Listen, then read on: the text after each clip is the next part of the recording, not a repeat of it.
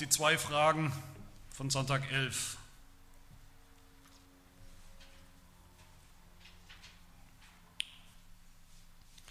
Frage 29. Warum wird der Sohn Gottes Jesus, das heißt Heiland, genannt? Antwort, weil er uns heilt von unseren Sünden und weil bei keinem anderen ein solches Heil zu suchen noch zu finden ist. Frage 30. Glauben denn auch die an den einzigen Heiland Jesus, die Heil und Seligkeit bei den Heiligen, bei sich selbst oder anderswo suchen. Nein, sie rühmen sich zwar seiner mit Worten, verleugnen ihn aber mit der Tat. Denn entweder ist Jesus kein vollkommener Heiland, oder er ist denen, die ihn mit wahrem Glauben annehmen, alles, was zu ihrer Seligkeit nötig ist. Wir beginnen jetzt mit diesen Fragen den zweiten Teil des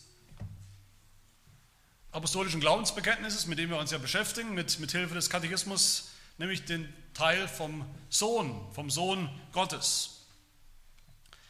Es kann keine wichtigere Frage geben in der Geschichte der Menschheit, oder es gibt keine wichtigere Frage in der Geschichte der Menschheit, seit dem allerersten Menschen und bis heute und bis zu dem allerletzten Menschen, der jeweils, jemals auf dieser Erde leben wird als diese Frage, wer ist eigentlich Jesus Christus?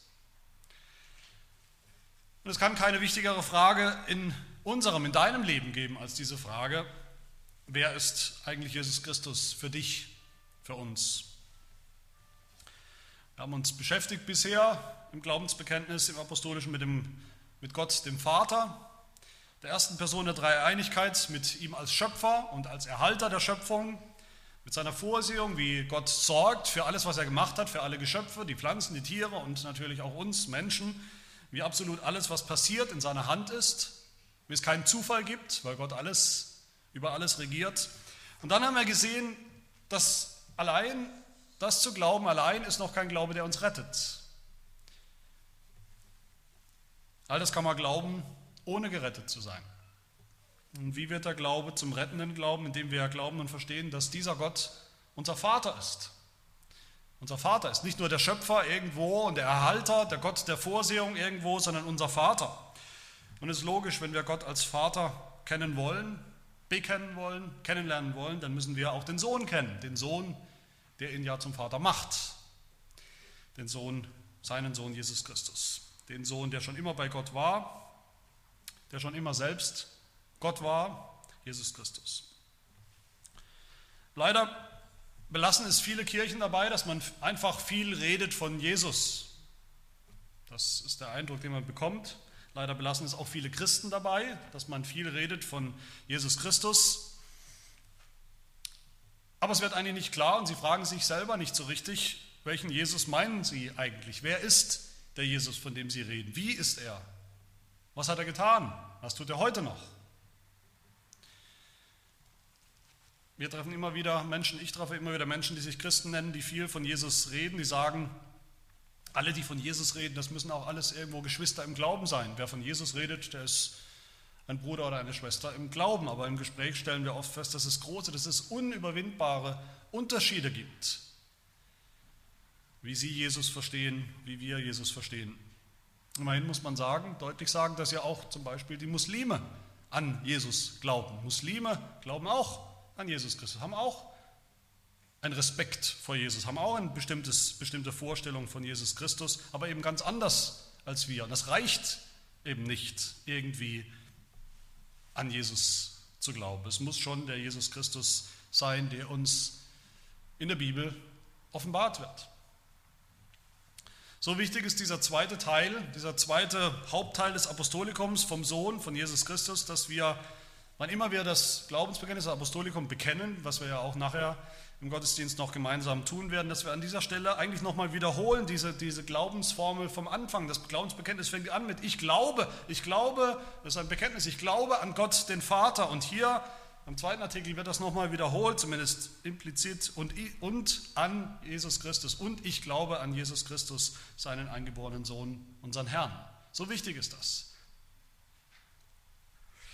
Und heute haben wir zwei einfache Fragen zu diesem Jesus, nämlich die erste Frage, was bedeutet sein Name, was bedeutet der Name Jesus? Und die zweite Frage, gibt es noch einen anderen Erlöser oder Teilerlöser oder Miterlöser? Mit Jesus oder neben Jesus? Also die erste Frage vom Katechismus, Frage 29. Warum wird der Sohn Gottes eigentlich Jesus?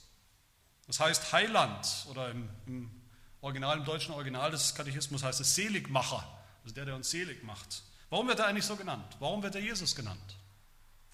Ist das zufällig? Ist das genauso zufällig, wie man eben Peter oder, oder Matthias oder, oder wie auch immer heißt? Jesus, die zentrale Figur des christlichen Glaubens, hat ja eigentlich zwei Namen. Wir nennen ihn Jesus Christus. Eigentlich ist das nicht ganz korrekt, oder zumindest muss man wissen, was man damit tut, wenn man ihn Jesus Christus nennt. Eigentlich heißt er Jesus, das ist sein Name, und dann ist er der Christus, das ist sein Amt, der Christus. Jesus, der Christus wäre eigentlich richtig. Christus ist nicht der Nachname, ist nicht der Familienname, wie kleine Kinder oft denken. Jesus und mit Nachnamen heißt er eben Christus, so wie eben Meyer oder, oder Heck oder Müller heißen. Das ist aber nicht so. Das ist sein Ehrentitel, sein Amt, Christus. Und damit werden wir uns, so Gott will, in, dann würde ich vom Urlaub, wenn wir vom Urlaub zurückkommen, beschäftigen. In Sonntag 12 geht es darum, was Christus bedeutet, also der zweite Teil seines Namens. Heute geht es nur um den ersten Teil, um den Namen Jesus. Wie ist das mit diesem Namen eigentlich? Bedeutet er was? Wie ist das mit Namen in der Bibel ganz allgemein? besonders mit den Namen Gottes in der Bibel. Da gibt es zwei Extreme, die wir sicherlich kennen und die wir vermeiden wollen. Das eine Extrem ist, was die, was die Namen angeht in der Bibel. Das eine Extrem ist, dass man sagt, die Namen haben überhaupt keine Bedeutung. Namen sind Schall und Rauch, willkürlich und haben keine echte Bedeutung. Wie in dem Gespräch über Gott zwischen Faust und Grete in, in Goethes Faust wo Faust sagt über den Namen, die, die kommen ins Gespräch über Gott und über den Glauben, und Faust sagt über diesen Namen Gott, ich zitiere, nenn es dann, wie du willst, nenn es Glück, Herz, Liebe, Gott, ich habe keinen Namen dafür. Gefühl ist alles, Name ist Schall und Rauch, umnebelnd Himmelsglut. Margarete antwortet, und das finde ich sehr schön, eigentlich ihre Antwort, das ist alles recht schön und gut, ungefähr sagt das der Pfarrer auch, nur mit ein bisschen anderen Worten. Ich hoffe mit ein bisschen anderen Worten. Aber so ist das, so sehen das viele Menschen. Das ist eigentlich völlig egal, ob man es Gott nennt oder Gefühl oder, oder Glück oder was auch immer. Das ist alles dasselbe. Sowieso kein wirklicher Inhalt dahinter. Das würde bedeuten, Jesus hätte auch Peter heißen können oder Markus oder vielleicht Jeremy Pascal oder wie das heute alles so für moderne Namen gibt. Namen an sich haben sowieso keine Bedeutung. Das ist also rein zufällig. Das ist ein Extrem. Das andere Extrem ist, das begegnet uns auch immer wieder, dass der Name Jesus an sich schon eine bestimmte Wirkung hat. Der Name hat schon eine Wirkung, wenn man ihn, wenn man ihn im Mund führt, wenn man ihn ausspricht, eine Art magische Wirkung vielleicht. Viele Christen, charismatische Christen, Pfingst, pfingstlerische Christen zum Beispiel, auch in pietistischen Kreisen ist das oft so, in sogenannten frommen Kreisen, dass der Name Jesus so ausgesprochen wird auf eine Art und Weise, als hätte das schon eine Art, eine, eine Wirkung an und für sich. So eine Art Wortmagie.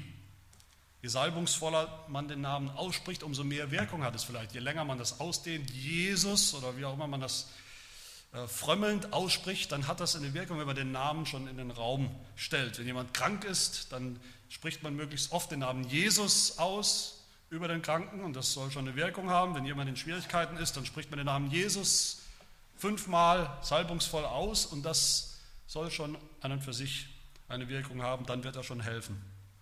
Die Bibel verwirft diese beiden Extreme. Beide Extreme sind nicht biblisch. In der Bibel sind Namen nicht bedeutungslos, das wissen wir. Wir haben uns mit dem Namen Yahweh beschäftigt und anderen Beispielen, auch die menschlichen Namen in der Bibel sind nicht bedeutungslos.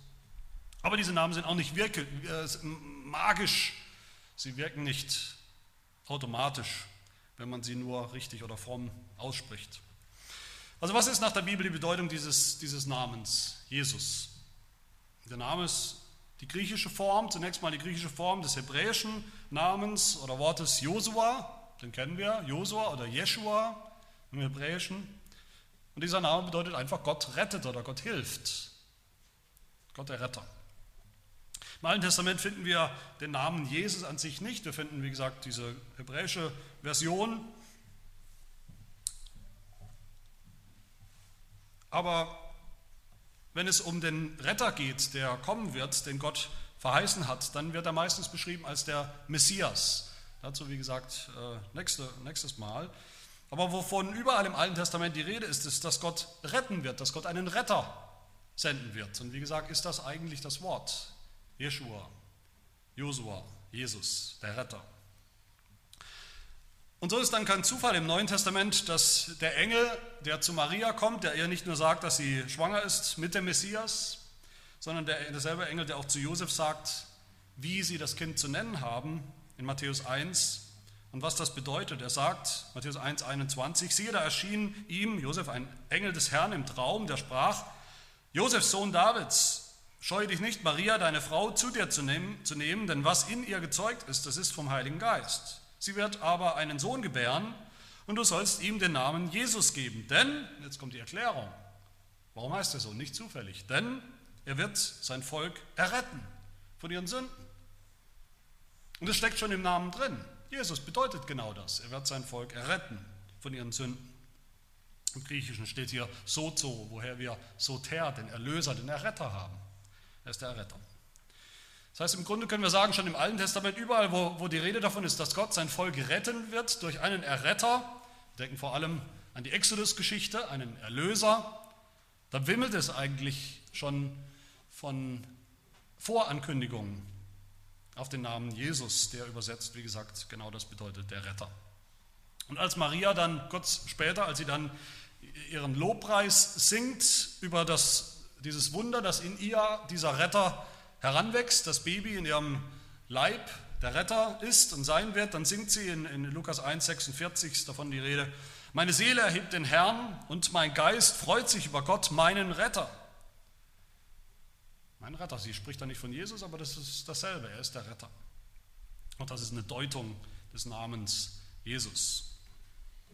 Wir wissen natürlich auch, dass Jesus nicht der Einzige war, der Jesus hieß im Alten Testament. Wie gesagt, Joshua finden wir schon. Das war der, Josua war der, der Name des berühmten Anführers des Volkes Gottes, der das Volk äh, Gottes nach Kanaan äh, führen wird oder geführt hat. Es gab noch andere Josuas, auch im, im Alten Testament, in der Bibel und auch sonst darüber hinaus. Aber ich denke, das schmälert nicht die, diese einzigartige Bedeutung dieses Namens. Jesus im Gegenteil, all diese Personen, zumindest in der Bibel, das waren wichtige Vorbilder. Josua war ein wichtiges Vorbild für Jesus. Ein wichtiger Schatten, eine wichtige Vorahnung des Retters, der kommen wird. Ein interessanter Fakt, mal so ganz nebenbei, was den Namen angeht. Unter Juden ist der Name Josua, der Name Jesus, weitestgehend verschwunden, nachdem Jesus gekommen war, nachdem Jesus gestorben war, weil, wie wir wissen, viele Juden ein Problem hatten mit diesem Jesus, ihn nicht haben wollten, ihn nicht anerkennen wollten als den Messias der kommen sollte. Und deshalb finden wir interessanterweise den Namen Jesus oder Josua, oder Joshua, dass der sehr stark zurückging zunächst mal. Auch unter Christen war das so, dass man seinen Kindern, nachdem Jesus da war, nicht diesen Namen gegeben hat, Jesus. Man hat nicht einfach seine Kinder auch Jesus genannt. Ähm, ja, warum können wir uns, denke ich, erklären? Aus, aus Ehrfurcht vor, vor Jesus. Bis später das dann wieder aufkam, gerade so im Katholizismus, wo man Kindern oft Namen von Heiligen und auch dann den Namen von Jesus wieder gegeben hat, dass es dann heutzutage auch relativ weit verbreitet ist, gerade in verschiedenen Sprachräumen.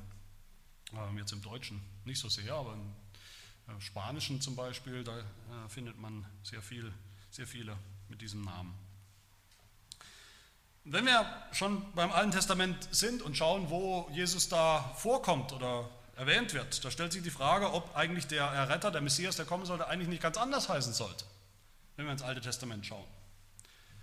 In Jesaja, beim, beim Propheten Jesaja, Kapitel 7, da wird ja auch der Retter angekündigt, verheißen, da steht wichtige Details, die wir nur auf Jesus deuten können, dass er kommen wird, dass er geboren wird von einer Jungfrau. Und da lesen wir dann, Jesaja 7, Vers 14, darum wird euch der Herr selbst ein Zeichen geben. Siehe, die Jungfrau wird schwanger werden und einen Sohn gebären und wird ihm den Namen Immanuel, Immanuel geben. Immanuel, auch ein bekannter Name aus dem Alten Testament. Die Frage ist, warum dieser Jesus nicht Immanuel hieß.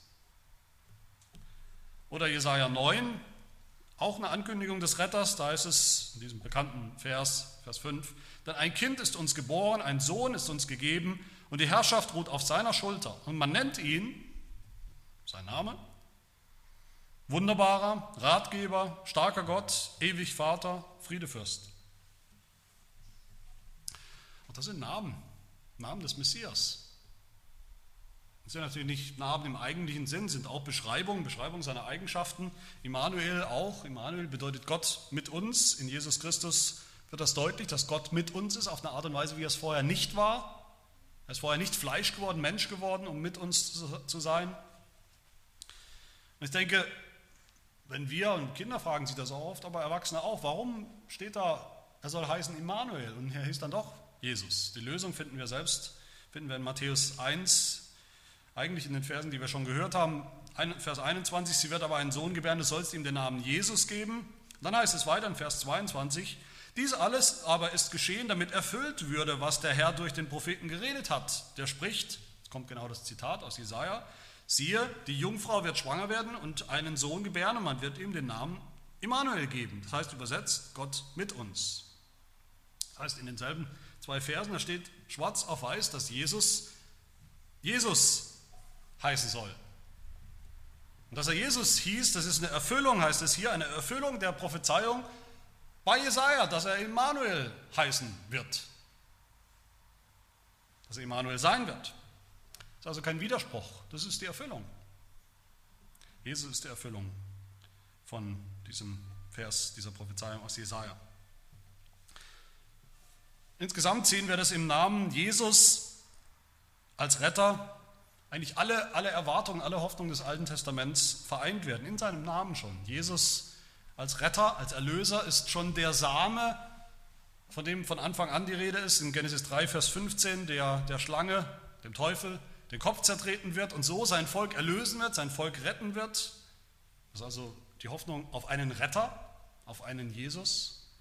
Schon da ganz am Anfang. Jesus ist der verheißene Same an Abraham, Isaac und Jakob, an die Väter der Same, der kommen wird. Und wenn er kommt, dann wird er sein Volk retten. Jesus. Jesus ist der bessere Noah. Noah ist auch ein wichtiger Name. Warum heißt Noah Noah? Genesis 5, 29. Er gab ihm den Namen Noah, denn er sprach, der wird uns trösten über unsere Arbeit und die Mühe unserer Hände, die von dem Erdboden herruht, den der Herr verflucht hat.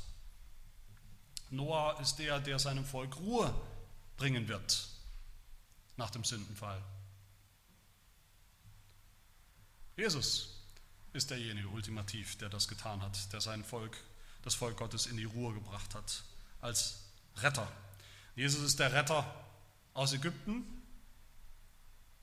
der bessere Mose, wie wir heute Morgen nochmal gehört haben, der sein Volk erlösen wird, retten wird aus der Knechtschaft. Jesus ist der leidende Erretter und Knecht Gottes aus Jesaja 53, der für sein Volk leiden wird um uns zu heilen, um uns zu retten von unseren Sünden.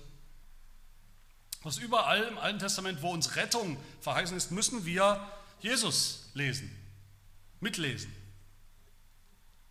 Das ist die Bedeutung seines Namens. Und all das ist gemeint, wenn der Katechismus hier sagt in seiner, in seiner Antwort, Jesus heißt Jesus, weil er uns heilt, weil er uns selig macht von unseren Sünden und weil bei keinem anderen ein solches Heil oder solche Seligkeit zu, finden, zu suchen noch zu finden ist. Das heißt eigentlich auch der zweite Teil von der Antwort, dass in keinem anderen dieses Heil zu finden ist. Das ist eigentlich schon, eigentlich schon gesagt, eigentlich schon in den Ankündigungen im Alten Testament deutlich. Da wird immer ein Retter verheißen, nicht viele Retter. Da kommt einer, und dann kommt eben noch einer, noch einer, noch einer. Und man kann sich sozusagen aussuchen, welchen man jetzt haben möchte, um gerettet zu werden. Nein, das ist immer eng geführt und auf die Spitze getrieben auf einen Retter, der kommen wird. Im Alten Testament schon. Das heißt, es gibt keine andere Möglichkeit der Errettung als durch diesen einen Retter. Das ist schon im Alten Testament klar. Lesen wir bei Jesaja 3, Kapitel 43, 11. Ich, ich bin der Herr und außer mir gibt es keinen Retter. Das Neue Testament greift das natürlich auf und spitzt es zu auf Jesus Christus als den einzigen Retter, der verheißen war, den einzigen Retter, der gekommen ist jemals. Petrus predigt in Apostelgeschichte 4, vor den Leuten, so sei euch allen und dem ganzen Volk Israel bekannt gemacht, dass durch den Namen Jesu Christi, des Nazareners, den ihr gekreuzigt habt, den Gott auferweckt hat aus den Toten, dass dieser durch ihn gesund vor euch steht, das ist der Stein, der von euch, den Bauleuten, verworfen wurde, der zum Eckstein geworden ist. Und es ist in keinem anderen das Heil, denn es ist kein anderer Name unter dem Himmel den Menschen gegeben, in dem wir gerettet werden sollen. Und das meint, dieses kein anderer Name meint nicht eben, wie ich es vorhin gesagt habe, diese Wortmagie, Hauptsache Jesus aussprechen, dann sind wir alle äh, erlöst und, und gerettet. Es meint die Bedeutung. Jesus ist eben der Retter und er ist der einzige Retter. Auch der Apostel Paulus führt das so spitz und eng zusammen in 1 Timotheus 2, das haben wir auch schon gehört. Gott will, dass alle Menschen gerettet werden und zur Erkenntnis der Wahrheit kommen, denn es ist ein Gott und ein Mittler zwischen Gott und den Menschen, der Mensch Christus Jesus. Jesus ist der einzige Mittler und Retter. Das im Alten Testament die, die Erwartung des Retters ist schon, schon fixiert auf einen einzigen. Die Erfüllung kam in Jesus, eine einzige Person, ein einziger Mensch. Und das Neue Testament interpretiert dann die Erlösung durch diesen einen Menschen, Jesus Christus. Damit sind wir natürlich mitten schon drin, haben wir eigentlich schon vieles gesagt, was die zweite Frage angeht, der wir uns beschäftigen wollen, warum es dann keinen anderen Erlöser gibt. Frage 30. Glauben denn auch die an den einzigen Heiland, Jesus, die Heil und Seligkeit bei den Heiligen, bei sich selbst oder anderswo suchen? Die Antwort nein, sie rühmen sich zwar seiner mit Worten, verleugnen ihn aber mit der Tat. Ich denke, die Frage ist eigentlich sehr interessant und sehr spannend, weil die Frage davon ausgeht, dass die Menschen suchen. Die Menschen suchen nach Heil. Die Menschen suchen nach Erlösung. Ich denke, man könnte sagen, die Frage geht sogar davon aus, dass alle Menschen irgendwo nach diesem Heil suchen. Alle Menschen. Selbst die, die äußerlich am, am weitesten weg sind und gottlos und, und atheistisch sind, nichts mit der Kirche, nichts mit Gott zu tun haben. Ich denke, man kann sagen, dass das sicherlich irgendwo so im 16. Jahrhundert, wo der Katechismus entstanden ist, tatsächlich auch so war. Aber ich denke, das ist im Grunde auch heute noch so. Zeiten haben sich vielerlei Dingen verändert, aber in manchen, vielen Dingen eben auch nicht. Obwohl die Leute das heute sicherlich nicht so gerne und nicht so äh, schnell zugeben würden wie die Leute damals im 16. Jahrhundert. Alle Menschen, jeder Mensch muss und will und wird irgendwo Antworten finden auf das Leben. Auf die Frage, warum ist die Welt so, wie sie ist, Warum ist die Welt so mit all dem Leid und aller Zerbrochenheit und all den Schwierigkeiten? Warum ist das so? Warum ist sie nicht perfekt? Warum müssen wir sterben? Warum ist da dieses, dieses, dieser Fakt vom Tod am Ende unseres Lebens? Wo, wo, woher kommt das? Und was machen wir damit? Und was passiert danach? Was passiert nach dem Tod? Kommt dann ein schönes danach oder ein nicht so schönes danach, ein ganz schlimmes danach? Und wie bekommen wir das eine oder andere? Wie wird es schön nach dem Tod oder wie wird es schrecklich nach dem Tod? Was sind die Bedingungen dafür? Jeder Mensch muss, das irgendwo, muss irgendwo mit diesen Fragen umgehen. Jeder Mensch sucht im Grunde nach Heil, nach guten Antworten auf diese Fragen. Auch die, die am lautesten schreien, am stärksten verleugnen, dass sie das tun. Sie suchen ihr Heil dann vielleicht in der Verleugnung, indem sie den Kopf in den Sand stecken und sagen, okay, es gibt, ich mache so, als würde es keinen Tod geben am Ende meines Lebens. Als würde es kein Leid geben in meinem Leben und so weiter und so fort.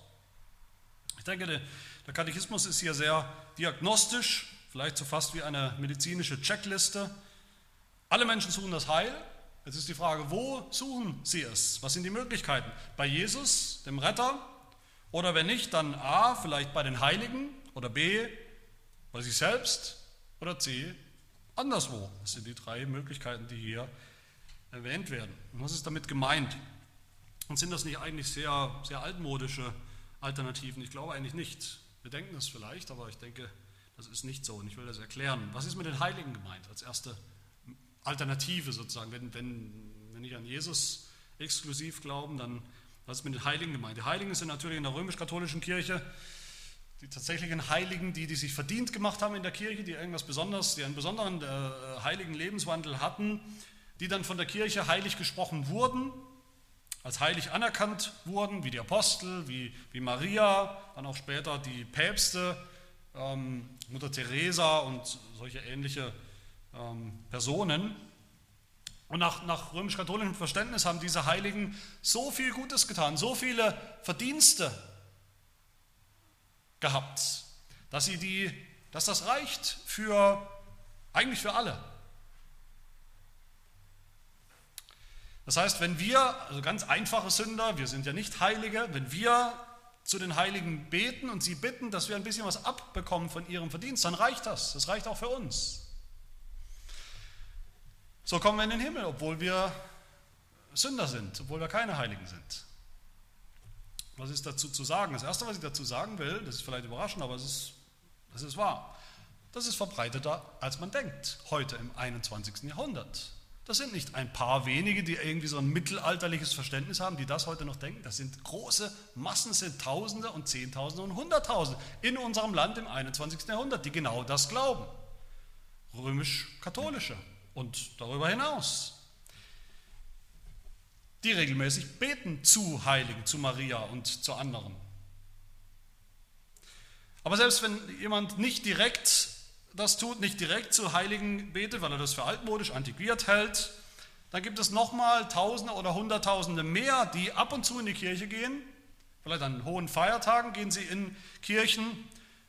Sie distanzieren sich nicht von der Kirche, sagen nicht, das brauche ich gar nicht, da trete ich aus. Sie gehen ab und zu mal in Kirchen, sagen, grundsätzlich ist das gut, grundsätzlich ist es wichtig, Kirchenmitglied zu sein, auch wenn ich nur dreimal im Jahr gehe. Ich bleibe Mitglied, ich bezahle sogar Kirchensteuer. Warum? Vielleicht bekomme ich dann was ab von dem, was die Kirche Gutes tut, auch in meinem Leben. Vom Verdienst der Heiligen, von der Rettung, die es in der Kirche gibt. Auch das ist gut katholisch und auch das ist weit verbreitet, dass Menschen so denken. Sie gehen eigentlich kaum mehr in die Kirche, verbinden nicht viel damit, aber sie treten nicht aus aus lauter Angst, dann könnten sie vielleicht, könnte ihnen was Schlimmes passieren. Bleiben sie lieber Mitglied der Kirche, vielleicht bekommen sie dann doch noch was von dem Heil, was die Kirche spendet und verwaltet. Denke, all das ist da gemeint. Die zweite Möglichkeit, das sind die, die ihr Heil, sagt der Katechismus, bei sich selbst suchen. Das klingt auch komisch. Wie geht das eigentlich? Kaum jemand würde das so sagen. Wir sagen, ich glaube nicht an Jesus oder vielleicht glaube ich an Jesus, aber am Ende errette ich mich selbst. Es gibt wenige, die würden das sagen. So, ich bin meines eigenen Glückes Schmied und so weiter. Es gibt schon Menschen, die sagen das, aber im Großen und Ganzen würde, würde man das nicht so sagen. Es klingt schon sehr bombastisch. Aber das sind im Grunde alle Menschen, die meinen, sie werden gerettet und erlöst aus ihrer Misere, aus ihrem Problem, aus der Sünde, aus dem Tod, von der Hölle, indem sie gut sind, indem sie eben sich anstrengen und so gut leben als Menschen, wie es eben möglich ist. Unvollkommen, ja, aber sie strengen sich eben an, sie tun ihr Bestes, sie geben ihr Bestes. Und die, dann sich selber sagen und vor anderen sagen, na Gott wird doch nicht einen Menschen verurteilen und verdammen, der sein Leben lang doch mit seinen Möglichkeiten eben sein Bestes gegeben hat. Was wäre das für ein Gott, der so ein Mensch auf Ewigkeit verdammen würde? Ich habe mich doch bemüht. Diese Menschen vertrauen worauf? Auf sich selbst. Und die dritte Möglichkeit, das sind die, die das Heil anderswo suchen. Ganz woanders, in anderen Religionen zum Beispiel. Und wichtig ist nochmal, das habe ich vorhin gesagt, all diese Menschen, die, die einen dieser drei Wege gehen, das sind eigentlich keine Atheisten. Das sind nicht Menschen, die etwas, die was gegen Jesus haben, gegen Gott haben, gegen den christlichen Glauben haben. Nein, sie suchen ihr Heil. Sie sagen vielleicht sogar, in vielen Fällen, dass sie an Jesus Christus glauben, dass sie an Gott glauben. Aber daneben oder darüber hinaus beten sie eben noch zu den Heiligen oder vertrauen noch ein bisschen auf sich selbst, ihre eigenen Werke, ihren Gehorsam oder auf irgendetwas anderes. Das heißt, das Heil, so wie Sie es verstehen, das Heil, wie Sie es sehen, ist eine Art Mischkalkulation. Gott tut einen Teil, vielleicht einen wichtigen Teil, in Jesus Christus, das ist das Evangelium. Aber wir tun eben auch noch einen Teil. Und wir müssen auch noch etwas tun. Tragen etwas Wichtiges dazu bei. Was sagt der Katechismus zu all dem? Was sagt die Bibel zu all dem? Die Antwort des Katechismus ist klar, nein, diese Leute glauben nicht an den Heiland Jesus Christus. Sie rühmen sich zwar seiner mit Worten, heißt es, sie reden vielleicht auch viel von Jesus. Sie reden gar nicht von Gott. Mit Worten. Sie verleugnen ihn aber mit der Tat. Weil sie sagen, ich glaube, ich vertraue auf Jesus und dann drehen sie sich um und bringen möglichst viele gute Werke, gute Taten. Und warum? Mit welcher Begründung? Gute Werke sind nicht schlecht, aber was ist die Begründung? Was ist die Motivation? Damit ich in den Himmel komme, weil das die Grundlage ist. Sie verleugnen ihn mit der Tat. Natürlich könnte man jetzt durch diese alternativen Wege gehen, durch diese alternativen Heilswege, Möglichkeiten, könnte das analysieren, aber interessant ist eigentlich die Antwort oder der Weg unseres Katechismus, der zweite Teil eine Antwort, der es eigentlich fast unnötig macht, diese ganzen Wege zu analysieren. Und da heißt es, entweder ist Jesus kein vollkommener Heiland oder er ist denen, die ihn mit wahrem Glauben annehmen, alles, was zu ihrer Seligkeit nötig ist. Das heißt, der Katechismus kürzt eigentlich ab. Er sagt, wir müssen gar nicht analysieren, was Menschen alles, äh, auf was Menschen alles vertrauen neben Jesus für ihr Heil. Das ist eigentlich egal. Fakt ist, das Evangelium ist immer, das Evangelium der Bibel ist immer alles oder nichts. Und nie eine Mischkalkulation. Das Evangelium ist immer alles oder nichts. Jesus ist immer alles oder nichts. Es gibt nichts dazwischen. Jesus ist ein ganzer Retter, alles, der ganze Weg, oder er ist überhaupt kein Retter. Er ist nicht ein bisschen Retter oder ein Retter zusammen mit Punkt, Punkt, Punkt. Alles oder nichts. Und das hat zwei Konsequenzen, dass das so ist, mit denen ich schließen will, die, denke ich, sehr persönlich werden für uns. Die eine Konsequenz ist, dass Jesus, dass der Glaube an ihn sehr, der Glaube an Jesus sehr exklusiv ist exklusiv. Dass der Glaube an Jesus eben alle anderen Wege zum Heil, alle anderen Religionen, alle anderen Vorstellungen, die wir haben, wie der Mensch erlöst und, und gerettet wird, radikal ausschließt. Und wenn wir ehrlich sind, ist uns das manchmal unangenehm. Da kommt man ins Gespräch bei irgendwie bei einer Familienfeier. Der eine sagt, ja, übrigens, ich bin Buddhist und ich bin doch auch spirituell und du bist Christ, bist doch auch spirituell. Tja, dann geht's los. Entweder wir steigen so richtig ein ins Gespräch und müssen ihm am Ende sagen, nein, dein Heilsweg ist kein Heilsweg. Das ist uns oft unangenehm. Zu allen anderen Religionen zu sagen, sie sind auf dem Holzweg. Das bedeutet, dass wir zu allen echten Katholiken sagen müssen, die zu Maria beten, die zu den Heiligen beten, die denken, die Kirche rettet sie, dass sie auf dem Holzweg sind dass wir zu allen sagen müssen, die an Jesus glauben, die glauben ja schon an Jesus, ist doch eigentlich alles gut, aber die dann doch auch ihre eigenen Werke, ihr eigenes Gutsein, ihren eigenen Gehorsam auch mit ins Spiel bringen in diesem, zu diesem Heil, dass wir auch zu ihnen sagen müssen, dass sie auf dem Holzweg sind, dass das nicht reicht, dass sie nicht ankommen, dass ihr am Ende gar nichts habt, keine Erlösung, keine Errettung, kein Erretter. Das bedeutet, dass wir vielleicht auch zu uns selber sagen müssen, die wir, die wir auch versucht sind, neben Jesus noch etwas anderes zu suchen. Ja, wir würden sagen, wir glauben an Jesus, aber doch in, in unserem praktischen Leben vertrauen wir nicht oft doch auf etwas anderes, vielleicht auf uns selbst, auf unser Leben, wie wir leben, um sicher zu sein, dass wir wirklich erlöst sind. Da müssen wir auch zu uns selber manchmal sagen, damit sind wir auf dem Holzweg. Und das ist unangenehm, das sagen zu müssen. Gegenüber anderen, gegenüber uns selbst. Aber das ist wahr. Gott hat es so eingerichtet, dass die Rettung aus unserer Verlorenheit, aus unseren Sünden, aus dem Tod, aus der Verdammnis, dass sich all das entscheidet an einem einzigen Faktor, an dieser einen Person, an Jesus Christus und ihm allein, wie wir zu ihm stehen, ob wir glauben an ihn oder nicht. Das ist sehr exklusiv. Da gibt es keine andere Möglichkeit, da gibt es keine Alternative. Das ist exklusiv. Aber ich denke auf der anderen Seite, und das ist die zweite Konsequenz, ist das auch sehr, sehr erfrischend unkompliziert. Die zweite Konsequenz ist nämlich, dass Jesus, dass der Glaube an ihn auch sehr inklusiv ist eine andere Art und Weise. Also ex exklusiv ist der einzige Weg. Was meine ich mit inklusiv? Ich meine damit, dass der, was der Katechismus sagt, nämlich entweder ist Jesus kein vollkommener Heiland, also gar kein Heiland, gar kein Erretter. Oder, das ist die zweite Konsequenz, er ist denen, die ihn mit warmem Glauben annehmen, alles, was zu ihrer Seligkeit nötig ist. Alles, alles ist inklusiv. Das, das beinhaltet alles. Das erweist es alles. Alles ist inklusive in Jesus. Alles, was wir brauchen.